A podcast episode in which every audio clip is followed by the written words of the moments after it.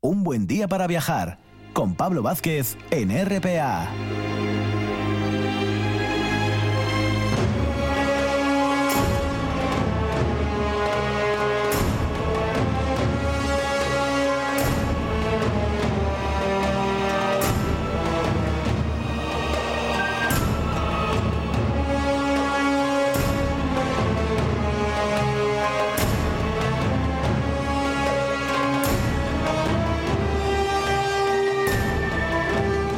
El boletín de noticias, regresamos aquí con la segunda hora de viaje eh, en esta mañana de, domingo, con esa sección bien fijada desde el principio en un buen día para viajar de grandes personajes y viajeros de, la historia, que nos va a llevar al mundo egipcio, al antiguo Egipto, ¿no? que siempre es apasionante y ya sabéis que en un buen día para viajar es tema recurrente. Lo vamos a hacer de mano de la figura de uno de esos grandes faraones en la historia de, de Egipto, que fue Tutmosis III.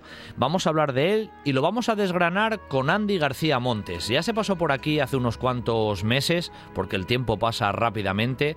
Es un gran apasionado de, la arqueología y sobre todo del antiguo Egipto. Varias obras ya por detrás a nivel literario, en novela histórica y siempre con el trasfondo de Egipto como, como protagonista. Además, él es miembro de la Sociedad Francesa de Egiptología, de la Asociación Andaluza de Egiptología.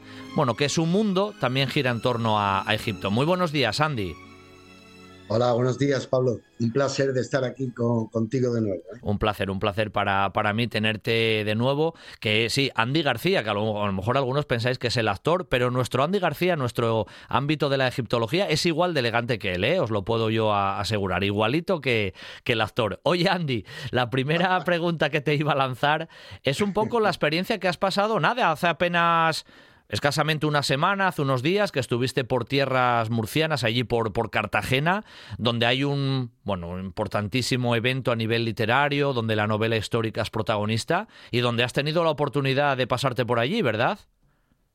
Pues sí, eh, te lo agradezco que me lo preguntes porque la, experiencia, Pablo, ha sido formidable, ¿no? Yo no pensaba que, que mimasen de esa forma a, los autores, ¿no? y la verdad que, que ha sido una experiencia magnífica. ¿no? Quiero agradecer desde aquí, eh, una vez más, eh, a su presidente, Obdulio López, eh, a Marisa Garbe, las relaciones públicas, y a Laura Conesa, como presentadora del evento, todo, todo el apoyo, todo el cariño y, todo lo que han hecho para que nos sintamos como, como en nuestra casa. ¿no? La verdad que ha sido magnífico. Estupendo, estupendo. Por cierto, Andy, eh, la vez que hablamos contigo en la otra ocasión fue por, sobre el famoso Champollion, sobre el cual escribiste, pero ahora hablamos de, Tutmosis III y menuda figura has investigado y has estudiado y has leído sobre ella, porque es uno de esos faraones escrito con letras mayúsculas en la historia del antiguo Egipto, y mira que hay muchos, ¿eh? Pero Tutmosis III es una figura muy relevante. ¿Por qué te acercaste a ella? Bueno, era, era un, asunto que tenía pendiente con, conmigo mismo y, con mis lectores, ¿no? Porque eh, todo el mundo conoce a Tutankamón, todo el mundo conoce a Ramsés II, eh, el apelativo que, tiene el apelativo del grande, ¿no? Y, yo creo sinceramente que, ese apelativo, Pablo, eh, sin desmerecer a Ramsés según esto, sería más, más aceptado de, haberlo empleado con, con Tutmosis III, ¿no? Y ya te, ya te comentaré por qué pienso así. Em, ¿Quién fue Tutmosis III? Coméntanos un poco lo primero casi de, dónde viene, esa, esa línea casi genealógica, ¿no? Esos primeros momentos. Claro, claro, claro. Eh, Tutmosis III eh, fue un faraón de la decimoctava dinastía, el Imperio Nuevo, ¿no? Que es el, periodo más glorioso del antiguo Egipto, ¿no? Sería considerado como la época del siglo de oro aquí en España, ¿no? Pero en la antigüedad, y eh, el reinó de 1479 aproximadamente a 1425 a.C., ¿no? en el siglo XV Cristo. Eh, su padre fue Tutmosis II, un faraón sin mucho brillo, porque la verdad que el hombre reinó poco, ¿no? no fueron dos, hay autores que dicen unos tres años, pero en, esa, en ese rango ¿no? de, de tiempo, ¿no? Y eh, de una esposa secundaria eh, llamada Isis. y, como era pequeño, a, la edad de, la muerte de su padre, ¿no? Eh, tenía unos 10 años, una cosa así, ¿verdad? Eh, su tía madrastra, la famosa faraón, digo faraón, aunque sea una mujer porque fue faraón, ¿no? De, facto. Tuvo que, llevar la corregencia, ¿no? Entre ambos. Claro, él es un niño con 10 años, tú imagínate que no estaba en posesión de, de dirigir un país, ¿no? Eh, perdón. Entonces, eh, todo el mundo ahí, me gustaría comentarte que todo el mundo piensa que, la relación entre Asesud y Tutmosis hmm. eh, mm, fue negativa, ¿no? Fue una mala relación, fue, yo creo que no, y así lo he plasmado en, mi nueva novela. Sí, porque eso se ha dicho, ¿eh? eso estaba un poco en el imaginario constantemente, Andy, el concepto de que Hatshepsut y Tutmosis como que, bueno, que las relaciones buenas, buenas no, y que Tutmosis casi colaboró en ese damnatio memoria, ¿eh? ¿no? Que a veces ocurre en la historia con respecto a Hatshepsut, ¿no? Exactamente, ahí quería ir muy acertado, Pablo, ahí quería yo a parar. Eh, durante mucho, mucho tiempo ¿no? se ha tenido esto, por cierto, ¿no? que fue Tumosi quien comenzó su, su Damnatio Memorae. Eh, eh, para que los oyentes lo entiendan, es el, el, olvido de la memoria, ¿no? Condenar a un personaje al olvido de la memoria. Eso en el antiguo Egipto era era el peor castigo que podía tener una persona, ¿no? Ya fuera rey, ya fuera una persona de a pie, ¿no? Eh, ¿Por qué? Porque, eh, como tú sabrás, eh, los, antiguos egipcios, al nombre de la persona, ellos le daban un valor como casi mágico, ¿verdad? cuando alguien se enterraba en una tumba, fuese rey, fuera un noble, fuera cualquier persona, ¿no? Si tu nombre no costaba en la tumba, era como si tú no existieses, ¿no? Entonces, claro, yo creo que Tutmosis III no hizo, no, no, no colaboró, pudo, pudo borrar eh, algunos elementos en las que ella aparecía, por ejemplo, como, como faraón, ¿no? Pero su nombre de Asesud, ¿no? Eh, él nunca, yo creo que nunca, nunca lo, lo eliminó de los templos y de los, de los monumentos, ¿no? Fue más bien cosa, eh, como dicen muchos autores, ¿no? Ya se han estudiado posteriormente en la actualidad, eh, fue más bien cosa de, Seti I y de Ramsés II, ¿no? Su hijo Ramsés II. Mm. Los que llevaron a cabo un, ensañamiento con, el nombre de Asesú como faraón por ser mujer, ¿no? Del antiguo Egipto. Es verdad que la mujer eh, tenía los mismos derechos eh, que, el hombre en el antiguo Egipto. Pero el tema ya del faraón, eso era ya un poco más complicado, ¿me entiendes? Era, era de una tradición desde muy antigua que, tenía que ser un hombre el faraón, ¿no? Y, a ellos, por lo visto, a, tanto a Seti I como a Ramsés II, no, Hmm. no le gustó la idea y comenzaron su, su damnatio memorable. Correcto, correcto. Eh, Andy, una vez que Hatshepsut ya no está eh, directamente y creo que sin muchas ataduras, se convierte en el nuevo en el nuevo faraón y en esa parte es donde nos vamos a meter un poquillo un poquillo más porque su figura, como yo decía antes, ha quedado bien marcada en mayúsculas en la historia de, del antiguo Egipto. Desarrolló políticas además tanto interiores como exteriores importantes, si no me equivoco, sobre todo exteriores, pero vamos a desgranarlo un poco. ¿Cómo, cómo fue ese proceso de, del faraón Tutmosis en, sus años de, vida? Claro, eh, nada más, eh, bueno, antes de morir a Sesut, ya eh, cuando Tutmosis cumplió la mayoría de edad, fue nombrado general de su ejército.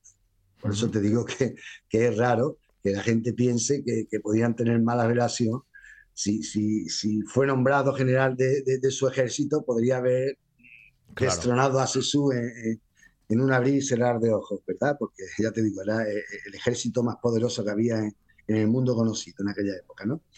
Entonces ella murió, él le, proporcionó un, entierro digno, ¿no? Como, como, es de lógica, y eh, a los pocos meses eh, tuvo que partir hacia la ciudad de Mejido, porque una coalición cananea eh, se había hecho fuerte en la ciudad de Mejido, una ciudad que es fortificada, todavía queda parte de, los restos arqueológicos y se, ve claramente ¿no? el, tamaño que pudo albergar y, la fortificación que, tenía la ciudad.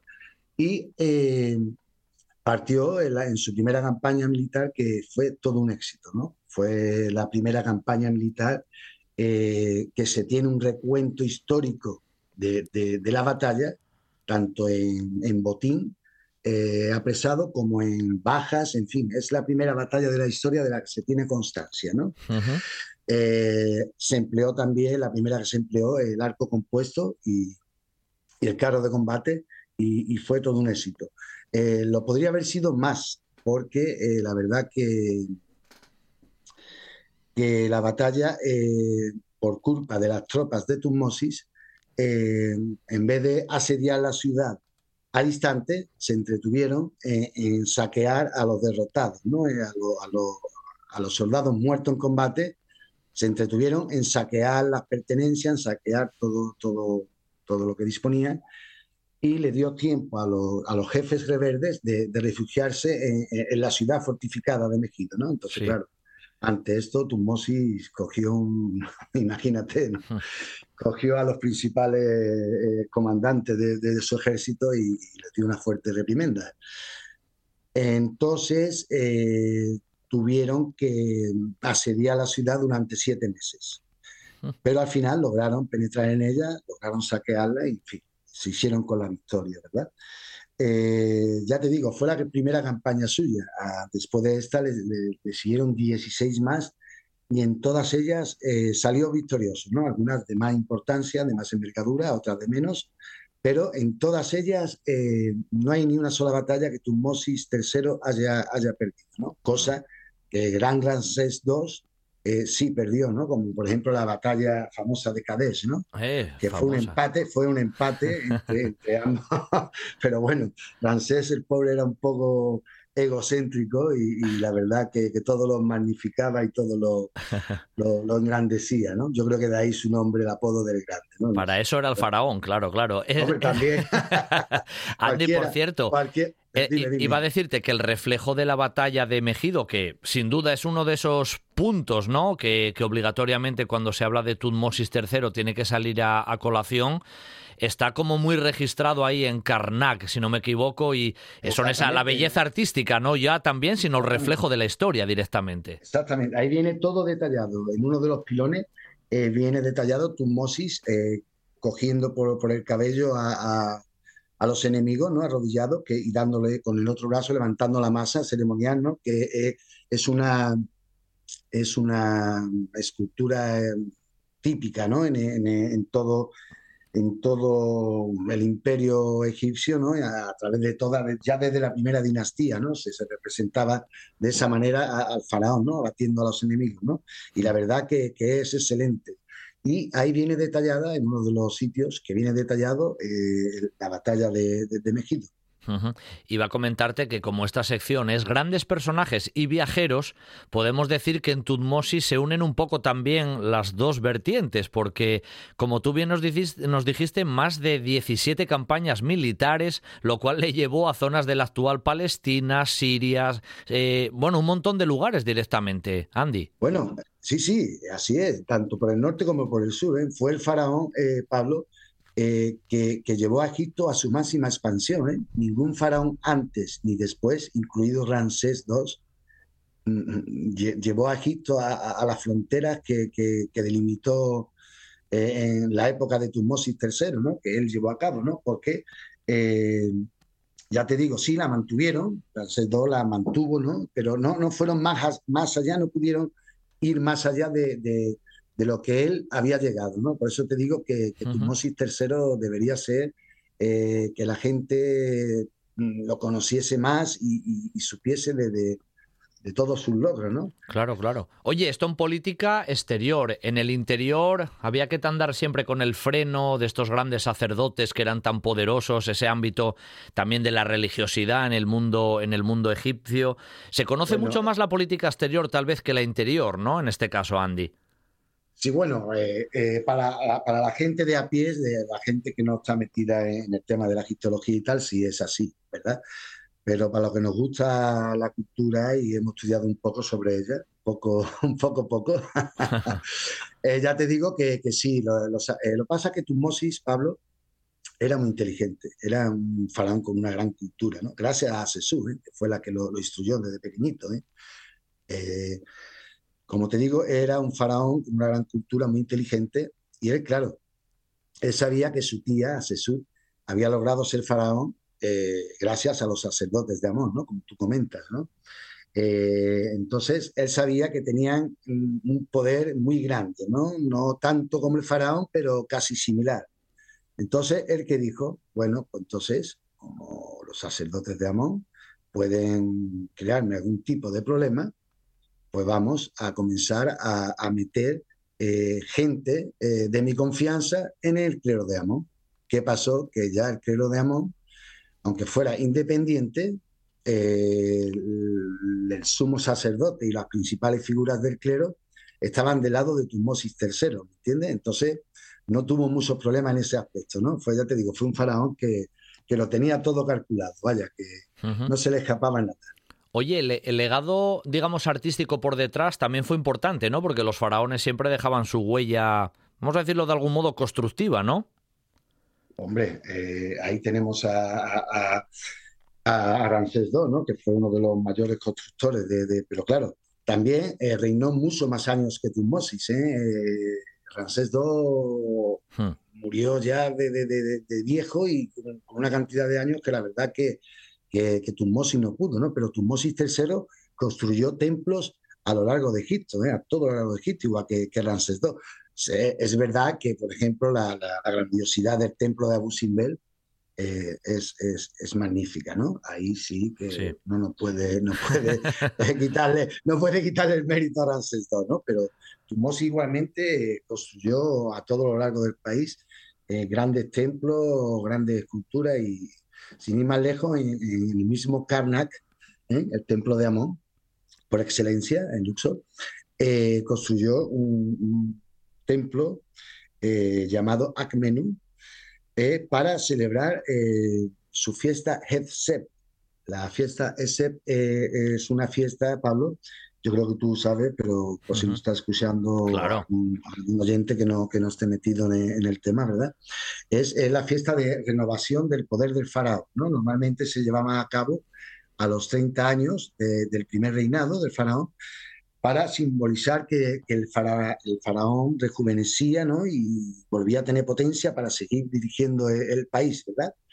Pues ya te digo, construyó este templo, lo dedicó también a los antepasados, en el cual también plasmó eh, una lista no completa, pero sí importante de reyes anteriores a, su reinado, ¿no? Ah a, sus ancestros, ¿no? De, todas formas, se llama así la, capilla, ¿no? La capilla de, los ancestros. Y la verdad que fue una maravilla de templo.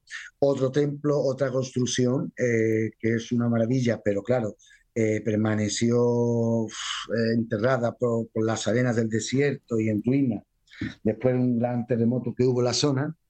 Y actualmente, bueno, actualmente ya lleva 15 campañas con esta la amiga Miriam Seco, ¿no?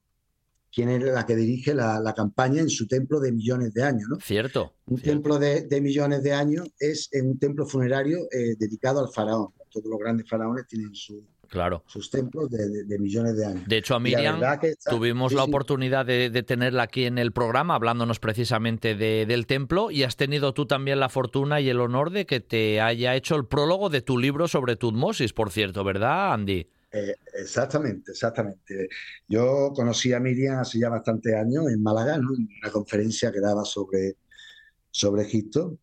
Hicimos buena amistad y cada vez que voy a Egipto intento de, verla, ¿no? Y hablar de, de, egiptología y de nuestras cosas, ¿no? Y se lo, se lo propuse, te lo digo ¿por qué? Porque ¿quién mejor que ella para, para hacer el prólogo de, de Tutmosis III, ¿no? Que es la directora del proyecto eh, del templo de, de, Tutmosis III, ¿no? Ella me dijo, mándame, la, mándame el manuscrito, yo lo veo y, ya te comento. Digo, ok. Y así fue, por lo visto le ha gustado. Eh, como lo ha dejado ver en, la, en, el prólogo, de que desde aquí le doy las gracias una vez más, Miriam. Y ya te digo que, que sí, es así, eh, ha sido ella y. y orgulloso y por supuesto un honor que, el prólogo lo haya realizado. Iba a preguntarte, Andy, por una, por una cuestión un poco también con respecto a, claro, se dedicó a esa intensa política exterior y militar y esa gran expansión de, Egipto gracias a su, a su intermediación e intervención, pero oye, con respecto a su descendencia y demás, eh, después de él va su hijo o, o, no, ahí hubo cambios, ¿cómo fue un poco esa, esa parte? ¿Tuvo tiempo también a esa vida familiar en ese aspecto? Bueno, eh, él, tuvo, él tuvo dos esposas, ¿no? Eh, la primera, Satya, que murió joven, ¿no? Eh, al llevar pocos años de matrimonio con él.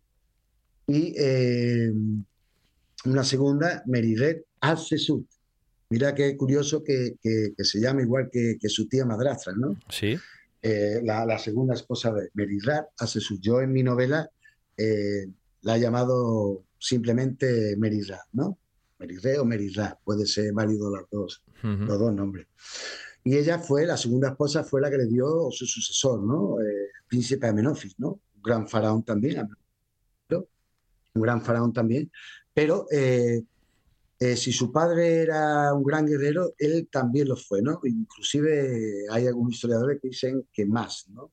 Pero sí es cierto que no tuvo la cultura que tuvo su padre, ¿no? Porque ya te digo, Tutmosis III, aparte de un gran guerrero, eh, fue un hombre culto, fue un hombre que, amaba a la naturaleza, como así lo demostró en, sus construcciones, ¿no? Sin ir más lejos, en el templo que te he comentado antes, en la antesala, en el antepatio ¿no? del Akmenú, allí en Karnak, eh, construyó eh, lo que se lo llamamos los estudiosos el jardín botánico, ¿no?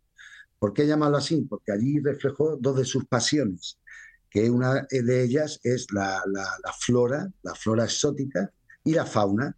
Entonces, en, este recinto anterior al templo, que te conduce al mismo templo, eh, reflejó en jeroglífico y en, esculturas y en relieves una serie de, plantas, de, exóticas de animales y además le gustaba bastante escribir. Yo no sé lo que escribiría, si tratados eh, puede ser o no lo sé, pero eh, era dado a la escritura, o sea que, era un faraón eh, grande por, por, todo, por todos los lugares que uno se fijase. ¿no? Sin duda, hoy Tutmosis III ha sido el, protagonista y la última pregunta que le voy a hacer a, Andy eh, es cómo conseguimos eh, su libro, cómo obtenemos el libro que has escrito no hace mucho sobre Tutmosis III, Andy. Bueno, eh, a través de Amazon, Pablo, actualmente publico a través de Amazon, ¿no? me pueden, pueden comprar la novela desde, desde, casi todo el planeta, por así decirlo, ¿no? Está en Amazon.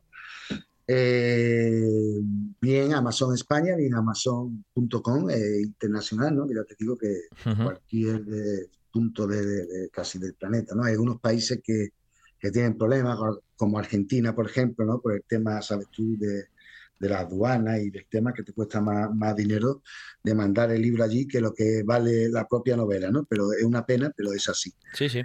Pero ya te digo que, que uno está abierto a poder publicar con, con editoriales también, ¿me entiendes? Porque no, hay problema, pero claro, tendría que ser una editorial, eh, una editorial eh, que apostase por el autor, una editorial eh, con, un, con, un, cierto reconocimiento, ¿me entiendes? Porque ya he publicado con editoriales y, y la verdad que no ha sido como yo esperaba. Entonces, a través de Amazon me va bien y, y ahí lo pueden conseguir los lectores. Hoy el protagonista, como digo, fue Tutmosis III a través de la voz de este investigador, también escritor, lógicamente, Andy García Montes, que nos acompañó en esta mañana de domingo para viajar al mundo del antiguo Egipto y poner el foco en la figura de Tutmosis III. Andy, un abrazo muy fuerte desde Asturias y hasta una próxima vez. Gracias. Otro para ti, Pablo. Un placer, como siempre. Sidrería Parrilla La Carballera de Granda. La calidad, la atención y el servicio de siempre con la seguridad de hoy. Menú del día, terraza con atención personalizada, reservas en el 985 13 70 25. Sidrería Parrilla La Carballera de Granda. Para disfrutar de la vida.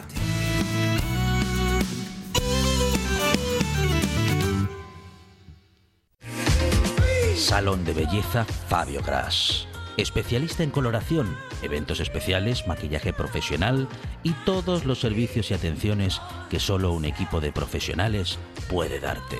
Salón de Belleza Fabio Gras, en Gijón, en Alfonso Camín 17.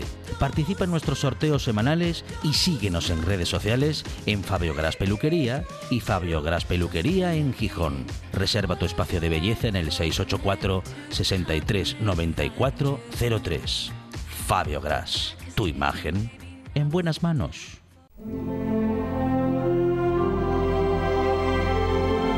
Un buen día para viajar con Pablo Vázquez en RPA.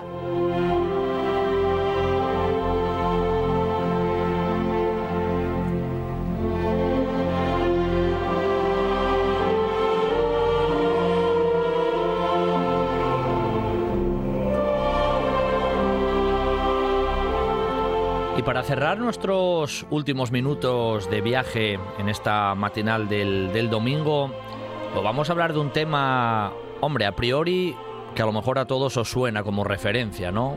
El día D, el desembarco de, de Normandía, eh, la Segunda Guerra Mundial, episodio muy emblemático. Vamos a hablar de este episodio y de muchas cosas que hay por detrás bastante desconocidas o muy desconocidas, literalmente con una persona que conoce bien este episodio porque ha investigado mucho por él. Él es periodista, ¿eh? pero bueno, ha investigado en estos temas de la historia bélica, licenciado en periodismo por la Complutense de, Madrid, escribe artículos relacionados con tema histórico en el diario ABC y es Manuel Pérez Villatoro. Muy buenos días, Manuel. Muy buenos días y un gustazo estar aquí. Un placer, un placer que estés con nosotros, Manuel. Iba, iba a comentarte yo que ese, ese tema del día D, que a lo mejor así a bote pronto no, no suena, encierra muchas cosas por detrás, pero la pregunta es también a ti personal, ¿por qué te apasionó esa, tal vez ese momento determinado? ¿Lo consideras un episodio extremadamente importante en el desarrollo de la, de la Segunda Guerra Mundial? ¿Por qué, ¿Por qué investigaste sobre el día D? ¿Qué te atrajo? Pues la verdad es que siempre me había gustado el desembarco en Normandía. Yo creo que, como a todos los de mi generación, nos afectó mucho la película Salvar al Soldado Ryan. Y a partir de ahí tuve la oportunidad de viajar a, Normandía con el coautor del libro, con Pera Cardona, que es amigo. Nos llevamos estupendamente y disfrutamos tanto allí y nos contaron tantas historias allí. Tuvimos la posibilidad de hablar con veteranos que siempre van en junio para allá, que dijimos no podemos dejar pasar esta oportunidad y hay que hacer un libro de esto. Sin duda, sin duda. Vamos a investigar un poco contigo también a través de, tu voz ¿no? y, de, nuestro programa. Em, en realidad, vamos a resumir lo que esto es un poco difícil y seguro te pongo un brete. ¿Qué fue, qué fue el día D? ¿Cómo, ¿Cómo se fraguó el momento previo? ¿Cómo, cómo fue el previo, la, la elaboración? Pues eh, es un reto, es un reto. Son casi tres años de elaboración para el desembarco de Normandía, porque desde el año 41 se sabía que había que desembarcar en algún sitio, se obvia el frente del Pacífico totalmente, los aliados llegando a esa conclusión y dicen que tienen que entrar en Alemania. La clave es, claro, por dónde entras en Alemania, ¿no? Y a través de una serie de conferencias, la conferencia de Arcadia, la conferencia de Teherán y sobre todo con Joseph Stalin dando guerra diciendo que hay que abrir un segundo frente a partir de 1941, se llega a la conclusión de que hay que entrar por eh, Francia. La cosa es que, claro, ya tienes que llevar una ingente cantidad de material desde Estados Unidos a Gran Bretaña para poder invadir desde allí y eso genera una cantidad de procesos difíciles que durante de misiones, de elementos paralelos que durante tres años se van sucediendo y que derivan en una tormenta perfecta, que es que se lleve a cabo el desembarco de Normandía. Eh, me imagino que en tres años, para fraguarse todo eso, driblar digamos, al opositor, en este caso a la Alemania eh, de Hitler y demás, el trabajo de espionaje, los engaños eh, por detrás, eh, eso formaba parte del día a día, supongo, ¿no? Para que no se desvelara absolutamente el lugar. Eso es complejo también. Es complejo, pero es precioso porque funciona como una maquinaria bien engrasada. La, misión en sí, o sea, los alemanes saben que se va a llevar a cabo un desembarco y saben que se, que se va a llevar a cabo más o menos en la vieja Europa. ¿Cuál es la dificultad y qué es lo que se plantean los aliados? Vale, los alemanes saben que va a haber un desembarco. Ahora nosotros les vamos a engañar para que se crean que va a ser por un lado o por otro. Hay tanta acumulación de material, tanta, eh, tantos soldados en Gran Bretaña que es imposible no, que, no, que no se sepa que hay allí algo, ¿no? Y se crean una serie de, de misiones según las cuales se intenta cree que los alemanes, hacer creer a los alemanes, pues que el desembarco va a ser, por ejemplo, se plantea en las costas de Italia en principio, que va a ser en eh, por el norte, en Fortaleza Norte, y sobre todo lo que se intenta desde el principio hasta el final es que los alemanes se crean que va a ser en el Pas du Calais, que es el punto en realidad más cercano entre Gran Bretaña y, Francia, y no en las costas de Normandía, que estarían, si miramos el mapa, más a la izquierda. Oye, a tu modo de ver, Manuel, eh, me imagino que en todo este periodo, ¿no? en este proceso, hasta que llega el momento clave, hay muchas cabezas pensantes, por decirlo así. Tal vez haya alguna que desde tu punto de vista sea más no sé, reseñable o algunos desde tu, desde tu posición y desde tu investigación?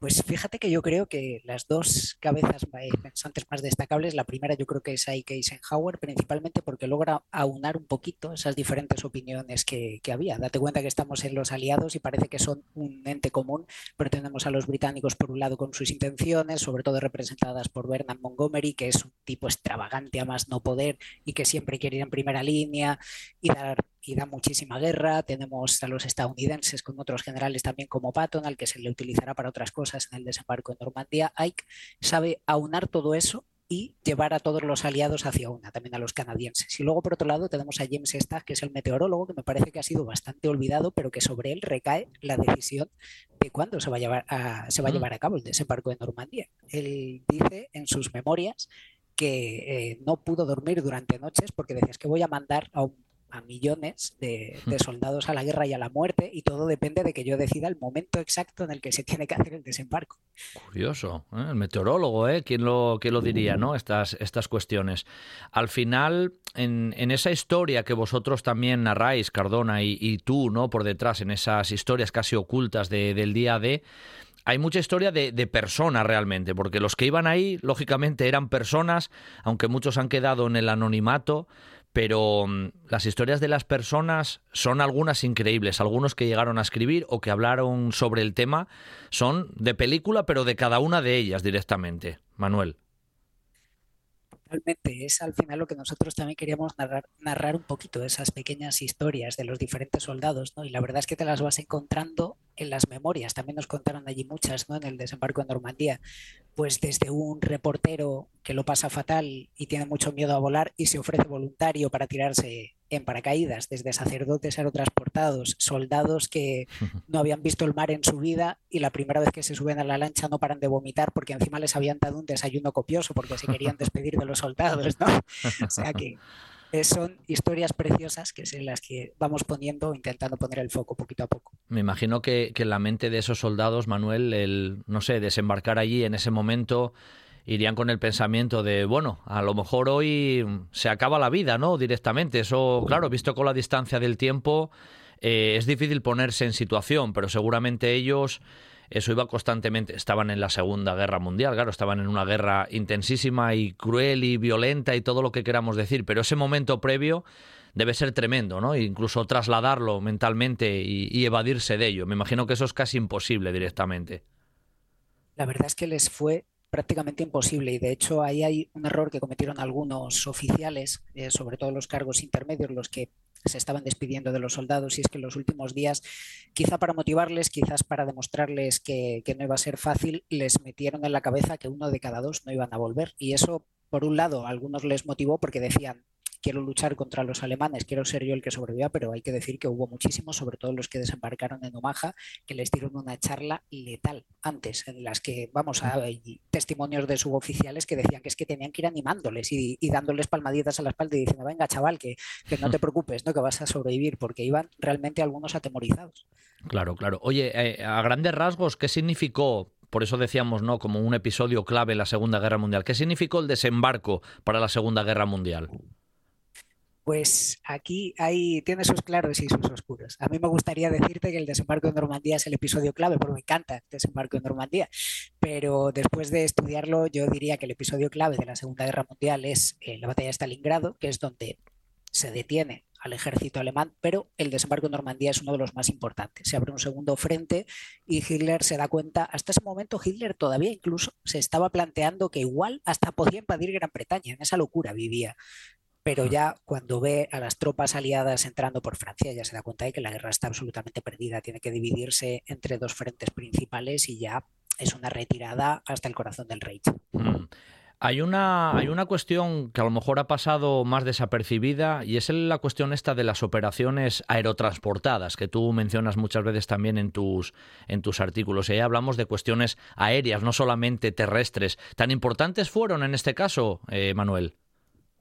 Creo que fueron muy importantes, la verdad, y justo, eh, creo que se tienden a olvidar. Sobre todo, quizás conocemos más los paracaidistas por aquello de la serie Hermanos de Sangre, que todos a lo mejor tenemos en la mente, pero creo que se han dejado de lado muchísimo las operaciones con planeadores, que es un elemento que solo aparece en la Segunda Guerra Mundial, en los cuales en un eh, avión de contrachapado, se lanzan un conjunto de soldados, se tiran desde, que son remolcados desde un avión, se tiran sin motor y sin paracaídas. Ellos decían que no lo necesitaban, no les hacía falta, porque decían que si se caían se iban a matar igual para caer tras las líneas enemigas y generar el caos. Y es que ese caos, precisamente que se crea tanto con los planeadores británicos, con los míticos soldados aerotransportados, los paracaidistas que todos conocemos, la 101 y la 82 gracias a las películas, los alemanes es que no sabían por dónde les venían las tortas, como diría aquel, sabían que les venían por delante y que estaban las tropas desembarcando, pero es que por detrás tenían un montón de gente que estaba cortando carreteras, atacando posiciones clave, eh, generando el caos, en definitiva.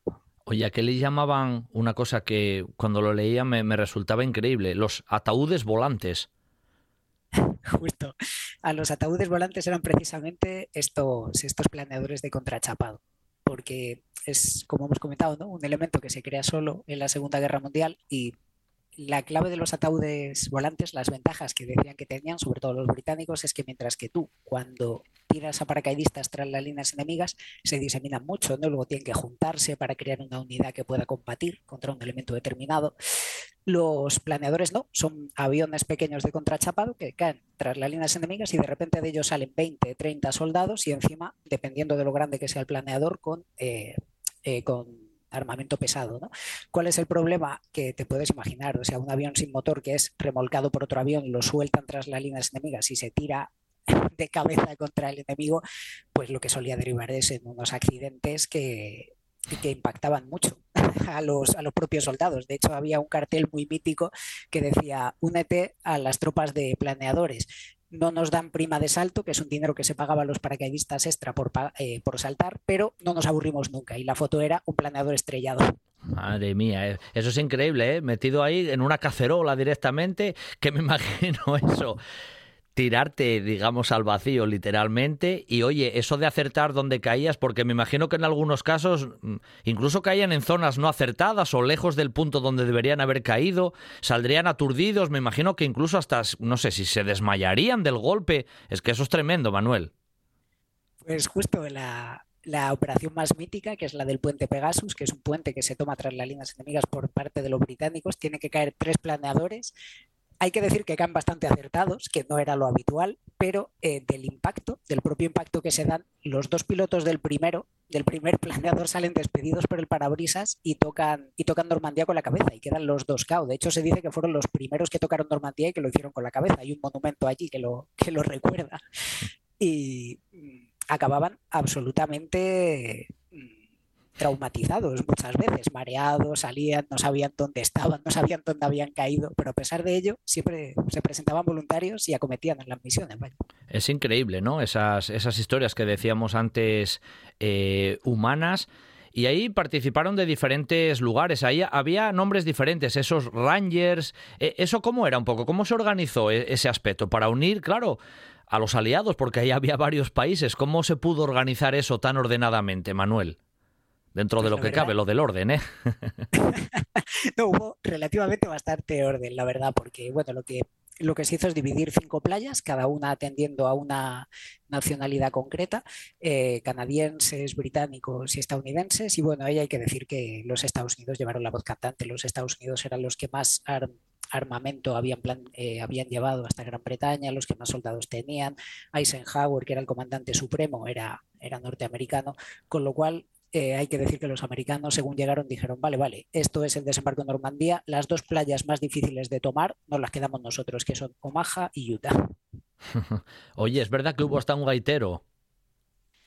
Hubo un gaitero y me, encanta, esa historia me encanta. Efectivamente, Bill Millin, que es el gaitero personal de, Lord Lovat en una de las playas británicas, en Sword, eh, estaban prohibidos los gaiteros, porque te puedes imaginar, o sea, decían que eran siempre los que caían en, en combates. Habían llevado sobre todo mucho en la Primera Guerra Mundial, pero claro, tú ves, oyes llegar un señor con una gaita y el primer tiro se lo lleva él.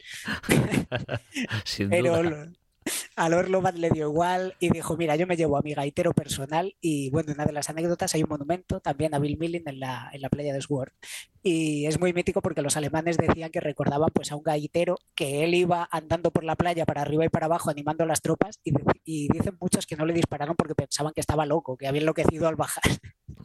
Increíble, hasta un gaitero teníamos por ahí. Oye, en cifras realmente, Manuel, en las investigaciones ¿Se sabe cuántos más o menos llegaron, regimientos, divisiones, números? ¿Hay, hay números más o menos que sean certeros en ese, en ese aspecto? Eh, creo que hay números certeros más por el lado aliado que por el lado alemán, porque en el caso de los aliados, por ejemplo, se calcula que 160.000 soldados entre paracaidistas y, soldados de infantería y aerotransportados eh, habían desembarcado al finalizar el primer día, el 6 de junio. Y luego, pues en los diferentes, a lo largo de los meses, se calcula que llegan a desembarcar hasta 3 millones de soldados, una auténtica barbaridad. En el caso de los alemanes es más difícil, porque los alemanes estaban trayendo sobre todo soldados del frente de Rusia, había mucho cambio a la hora de tener, a la hora de los regimientos. En Omaha, por ejemplo, había un regimiento que luego, cuando se supo que podía ser atacada esa playa, fue cambiado por uno más veterano. Hay un poquito más de caos. Leí en un artículo tuyo, Manuel, que eso además estremece mucho cuando lo lees, ¿no? A veces formas en las que algún soldado falleció que, parecen casi hasta un poco absurdas, ¿no? Algunos de los paracaidistas que a veces con los pesos que llevaban quedaban en, un palmo de agua literalmente ahogados porque caían boca abajo y se veían incapacitados a darse la vuelta. ¿Eso es cierto? Totalmente, y la verdad es que estremece y joder, se me acaba de poner la piel de gallina porque la verdad es que como se tiraban, ellos se tiraban con un equipo de aproximadamente de 30 a 100 kilos, porque la doctrina estadounidense decía que las tropas aerotransportadas debían estar pues tras las líneas enemigas como tres o cuatro días aproximadamente sin necesidad de, refuerzos ni vituallas. Eso implicaba que llevaban muchísimo equipo encima y a muchos les ocurrió porque los alemanes precisamente en previsión de que eso podía ocurrir habían inundado determinadas zonas con agua para que cuando cayeran, como cayeran boca abajo, no se pudieran levantar. De hecho es que ellos mismos necesitaban de alguien que les metiera dentro de los, de los aviones y les ayudara a levantarse del peso que llevaban algunos incluso que cayeron en árboles a ciertas distancias y quedaron allí a veces como nos suena de, las películas, esto un poco en tono casi más, más irónico y más sarcástico, o algunos que picaban en puertas de vecinos para saber dónde estaban. Ocurrió un poco todo esto también, ¿eh?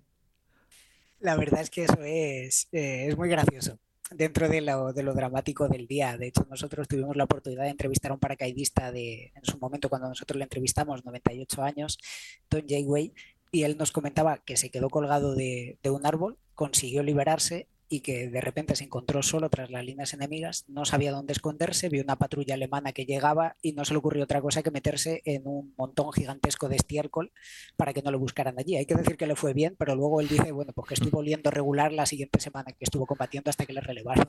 Pero salvó la vida, ¿eh? Salvó la vida, literalmente. Eh, hablando de, de vidas, si antes te preguntaba un poco así por números, oye, en pérdidas de vidas humanas, me imagino que aquello también fue, a veces, como se suele decir vulgarmente, casi una ¿no?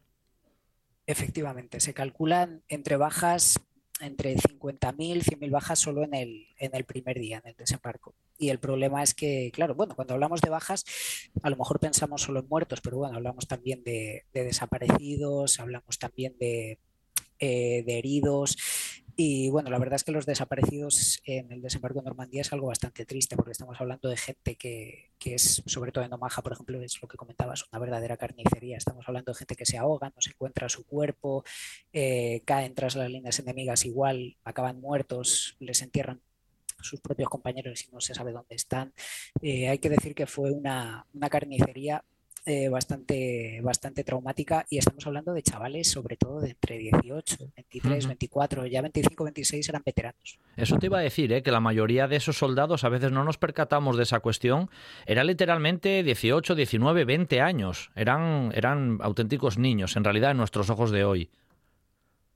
Efectivamente, estamos hablando sobre todo de que la edad media, pues eso solía rondarlo entre los 18 y los 20. Tenemos testimonio, curiosamente, de, algún soldado de 16 que mintió sobre su edad y desembarca en, Omaha y que cuando sus compañeros le vieron no le decían, bueno, chaval, no te preocupes porque en cuanto empiezan a silbar las balas eh, vas a ser un veterano. Y eso se lo decía gente con 18. O sea, que ya que venían de combatir pues en Italia, ¿no? Eh, los Rangers igual, que se consideraban un poquito más veteranos, pues los Rangers podían tener 23, 24. Estamos hablando de, unas edades. El, más veterano que desembarca en Normandía es Theodore Roosevelt Jr., eh, desembarca en Utah al, frente de las unidades eh, estadounidenses, tiene 56 años. Ya los compañeros le llamaban el abuelo. Increíble. Manuel, te iba a preguntar que a veces en una situación de estas, con tantos heridos, fallecidos, sobre todo en este aspecto casi más heridos, ¿no? El trabajo de, los médicos de, campaña, que también alguna vez eh, has escrito cosas sobre esta cuestión, me imagino que eso de estar sobrepasado todavía es un, un adjetivo reducido. En aquellos momentos sería mucho más que sobrepasado en una circunstancia así. O sea, la verdad es que ellos iban, eh, siempre se comentaba, ¿no? Había muy relativamente pocos sanitarios, tenían que establecer puntos concretos para poder llevar a los heridos y creo que las solemos tener una imagen de los médicos que no es, por así decirlo, la acertada, porque, solemos pensar pues que lo llevan al señor médico y el señor médico no pasa nada, no le cura. Estamos hablando de alguien que normalmente es un sanitario, que dentro de la formación que tiene lo que busca es estabilizar principalmente al herido y poco más, llevarlo luego al hospital de campaña que hay más atrás para que se le cure de verdad. Y estamos hablando de que ellos son los primeros también que, que parece que habían visto de todo ya, pero que son los primeros que ven auténticas barbaridades allí. Muchos acaban traumatizados. Recogemos varios, varios testimonios testimonios suyos en el libro.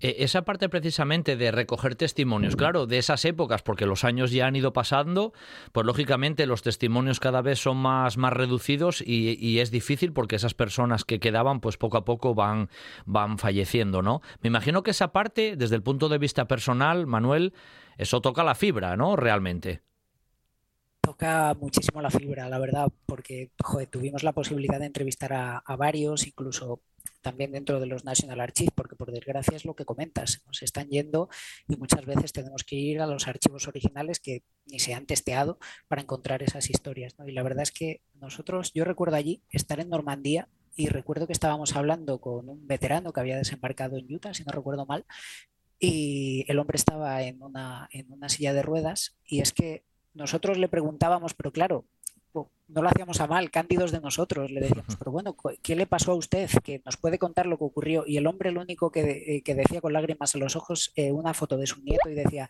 pero mirad qué nieto más guapo tengo, por esto combatí, por esto luché. Y vamos, te juro que se me está poniendo la piel de gallina recordándole al hombre. claro, claro. Oye, Manuel, tengo que hacerte una pregunta casi para finiquitar, que me viene ahora a la cabeza casi obligatoriamente. ¿Algún español anduvo por allí en el desembarco del día D? Tuvimos, tuvimos algún español precisamente, precisamente en Omaha y también tuvimos al mítico que bueno cayó en, cayó en Omaha, por allí de vuestra tierra, y tuvimos al mítico Garbo, entre otros, que yo creo que es un espía que fue condecorado, vamos, o sea, es un espía que fue condecorado tanto por, curiosamente, por los alemanes, por los aliados, que actuó de agente doble y evitó sobre todo que los refuerzos llegasen a, a Normandía. Les convenció a los alemanes de que el desembarco se iba a hacer por el Pas du Calais. Así que también teníamos ahí algún, algún que otro protagonista, ¿eh? siempre, siempre hay alguno. Oye, esto de las recreaciones eh, históricas, ¿no? que ahora está muy de moda, em, ¿crees que es un tema también, bueno, de divulgación, ¿no? aparte de estos libros escritos que tú en este caso también haces? Esto de las recreaciones está ahora muy en boga y yo creo que también pone o ayuda ¿no? a ponerse a veces en situación, aunque lógicamente eh, ponerse en situación como fue realmente, eso, eso es muy complicado, pero sí que ayudan, ¿verdad? yo creo que ayudan a ponerse en situación, a que la gente se haga la idea. Y el otro día precisamente eh, hacíamos un reportaje para ABC eh, que tuve la suerte de ir explicando, ir preguntando sobre recreaciones a, que se hacían en pueblos pequeños y lo que nos demuestran los números es que encima a nivel económico ayudan muchísimo y a la gente le encanta porque desplazan un montón de gente que le interesan pues cosas como la Segunda Guerra Mundial, más la guerra civil en España a lo mejor y que aprenden historia y encima ayudan a revivir un poquito esos pueblos pequeños en los que se hacen. O sea que para mí es un gustazo que esté en alza la recreación histórica en España. ¿Crees que queda mucho todavía por saber eh, internamente de, aquel momento, de ese desembarco, o mayoritariamente el conocimiento ya es muy amplio, Manuel? Creo que el conocimiento es muy amplio, pero es que cada vez que damos una patada y nos zambullimos en algún, en algún aspecto así que está un poquito menos conocido, nos encontramos cosas nuevas. Hace poquito se descubrió una batería en la cual se dice que, unos Rangers robaron 4 millones de, dólares ¿no? y que no se lo dijeron a nadie. Eso se ha estado contando en 2005, que se hace nada, un, suspiro. ¿no? O sea que siempre queda algo. Hoy hemos viajado a ese, a ese episodio, ¿no? ese episodio tan importante en la historia de la Segunda Guerra Mundial desde un punto de vista también donde la curiosidad y la anécdota y lo desconocido ha estado más que, presente, ¿no? Ese día de ese desembarco tan, tan importante. Nos lo contó Manuel Pérez Villatoro, él es licenciado, como dije, en periodismo por la Complutense de Madrid y colaborador habitual en artículos de historia en el diario ABC y autor de varios libros y coordinador de alguno que otro también. Manuel, te mando un abrazo muy grande desde, desde Asturias, agradeciéndote tu participación y esta entretenida charla que hemos tenido contigo, pero seguro volveremos a hablar no tardando mucho. ¿eh? Muchas gracias, Manuel. Muchas gracias a ti, Pablo. Un abrazo muy grande. Sidrería Parrilla La Carballera de Granda. Cocina para todos los paladares. Amplios salones, menú del día, eventos, terraza con atención personalizada. En Gijón, Sidrería Parrilla La Carballera de Granda. Para disfrutar de la vida.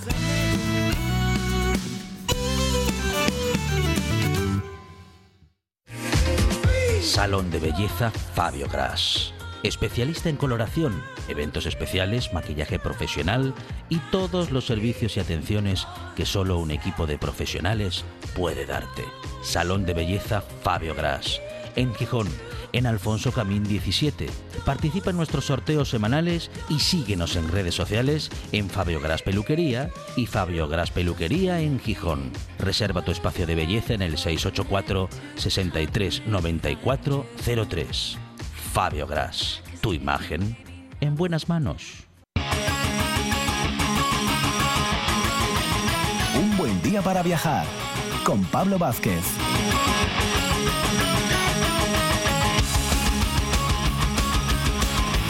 Cerramos fin de semana viajero preparando el equipaje para el próximo sábado, que regresaremos puntualmente, siempre aquí en un buen día para viajar, en las mañanas del sábado y del domingo.